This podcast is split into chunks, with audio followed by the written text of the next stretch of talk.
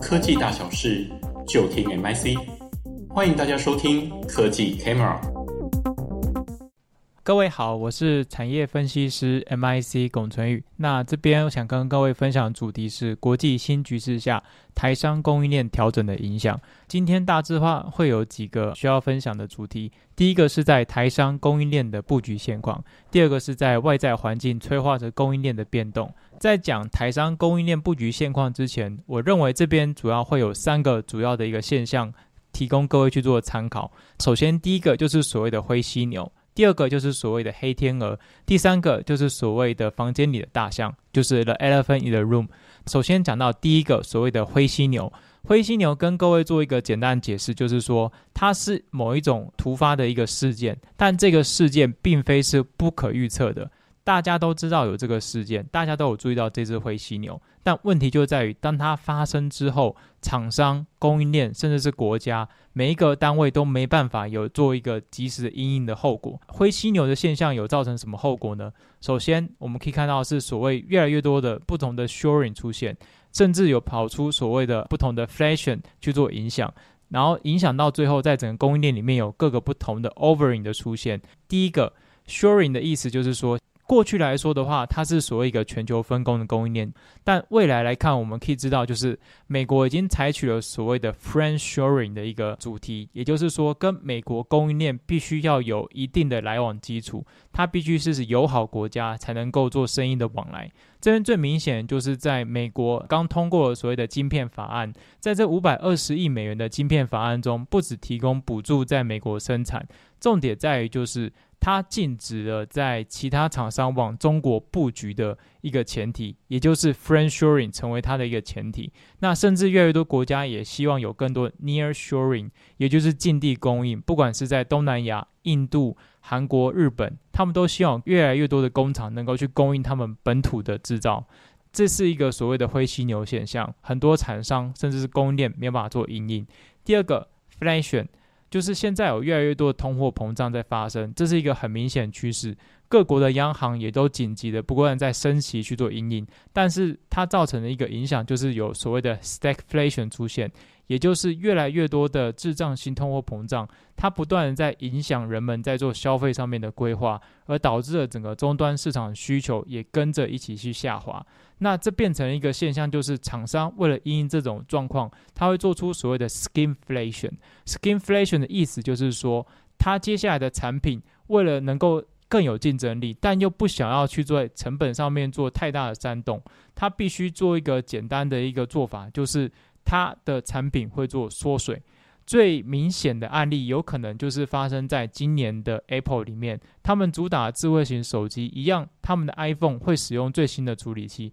但有一部分产品是沿用旧的处理器去做阴影，但是它的价格还是跟今年销售的产品是一样的，也就是产品开始在缩水。去因应这样的整个，不管是 nearshoring 还是 friendshoring，造成一个负面影响。供应链里面，我们知道去年很多厂商都在不断的主打着很多的 overbooking 的一个现象，也就是过度相关的一个供应链的预购。现在演变到今年，就产生了所谓的 overstocking 的一个现象。不管是在海上漂的，还在路上跑的，他们接下来的供应状况都越来越遇到一个危机。里面的危机来说的话，都算是可以预测。不能预测黑天鹅才是真正造成大的冲击，像是所谓的大家都耳熟能详的疫情，或是乌俄战争，甚至到日本首相的一个刺杀案件，这些都是在过去没有办法去做预测，也没有办法去做因应的。灰犀牛跟黑天鹅两边都在不同的交互的各种事件发生，但我认为最关键的其实是第三个，也就是 the elephant in the room。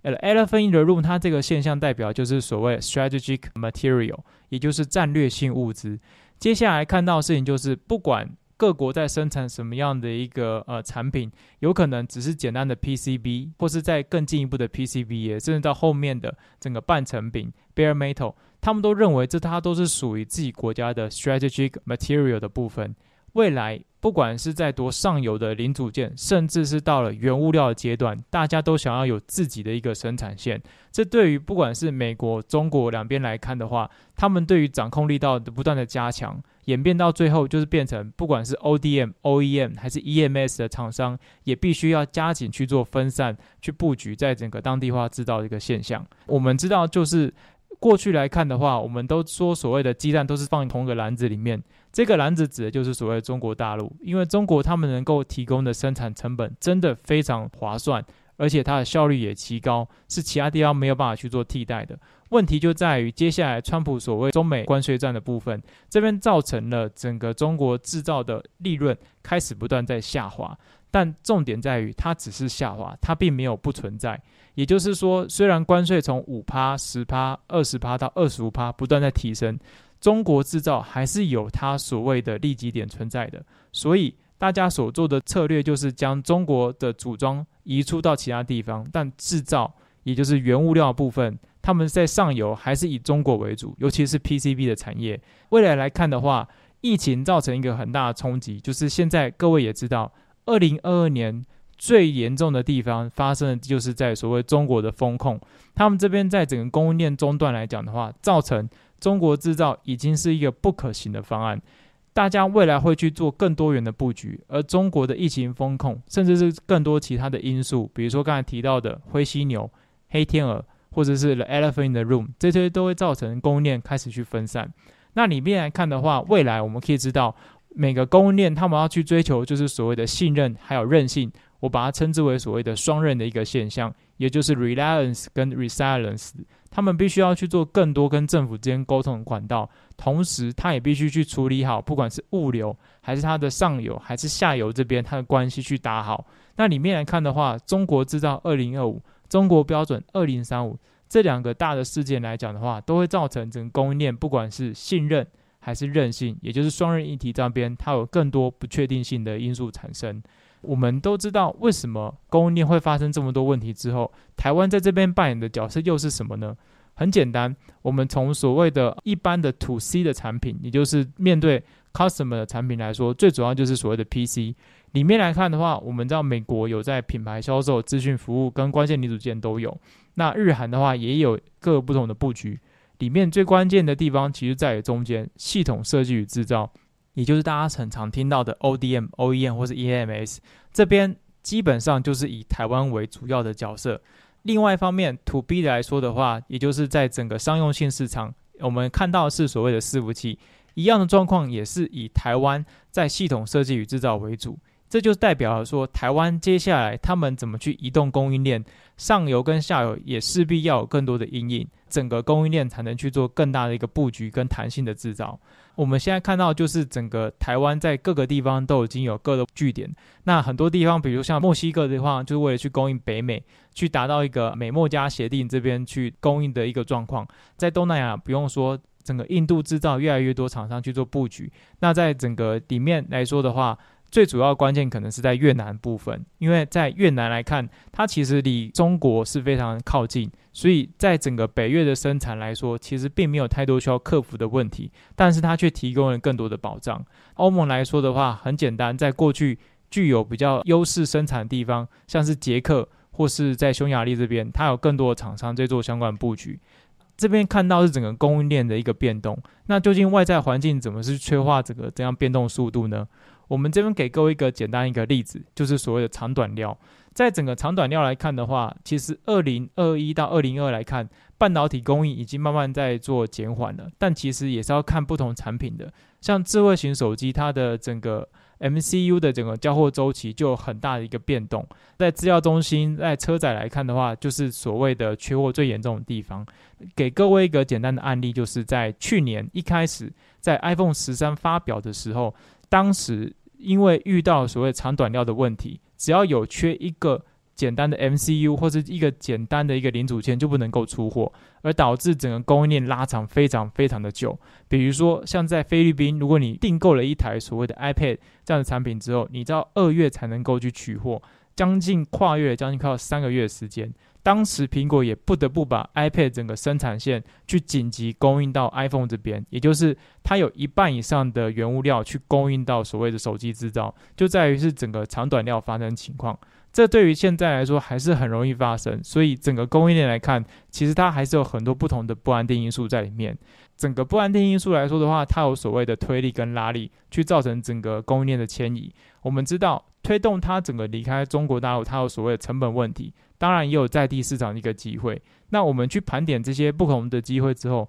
我们发现最主要大家都会去选择所谓的越南。墨西哥还有印度这边去看它的整个市场机会，这边来看的话，印度跟美国它同时具有了所谓的生产以及相关的市场机会去做发展供应链的一个很好现象。各个国家我刚才有提到所谓的 friendshoring 或是 nearshoring 来看的话，其实他们都不断在推动所谓的回流基金。最明显就是像是印度所谓的 PLI 政策，不断去提高这边的补助力道，同时它也加大了从国外。将产品进口到国内的一个门槛，也就是说，未来如果想要在各个产品去做推广跟发布的话，你必须会面临到一个很大的一个成本问题，因为这不管是关税持续上升之外，它甚至会要求里面的资料，甚至其他的议题来看的话，它必须要跟政府有更好一个沟通的一个平衡的桥梁，否则产品在这边做推广，几乎是越来越遇到不太可能的困难。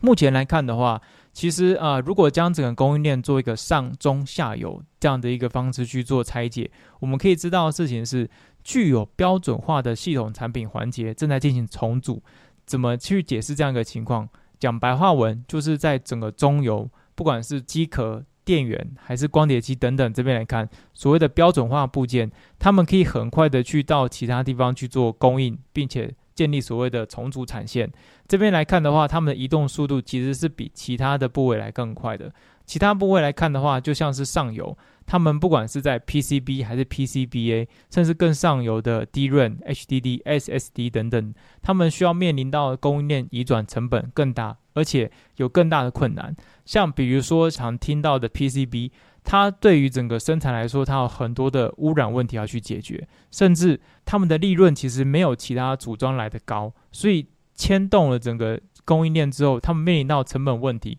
不管是在最终的客户还是其他供应链配合上面来说，都是很难去做克服的。这也造成了一个很严重的一个现象，就是我们都知道，印度制造已经越来越有影响力了。跟各位去分享一个最新的消息，就是中国的 OPPO 厂商，他也要投资非常多的工厂在印度这边去做生产，并且将整个生产基地扩大到能够出口。因为我们现在知道，中国毋庸置疑是第一名的手机制造生产地，第二名其实就是印度。但是印度的出口来讲的话，它的排名其实是排在第十名的。它生产这么多手机，主要都还是在供应它的本地厂商。跟本地的整个市场，我们知道他们这样的一个供应链来讲的话，究竟有多少的 PCB 厂商已经到印度去做相关的布局了呢？这么多厂商里面，各位可以看到，其实目前就只有一家，也就是真鼎。真鼎有在做印度厂商布局，其他都没有。问题就在我刚才提到 PCB、PCBA 这些上游零组件，甚至是 CCL，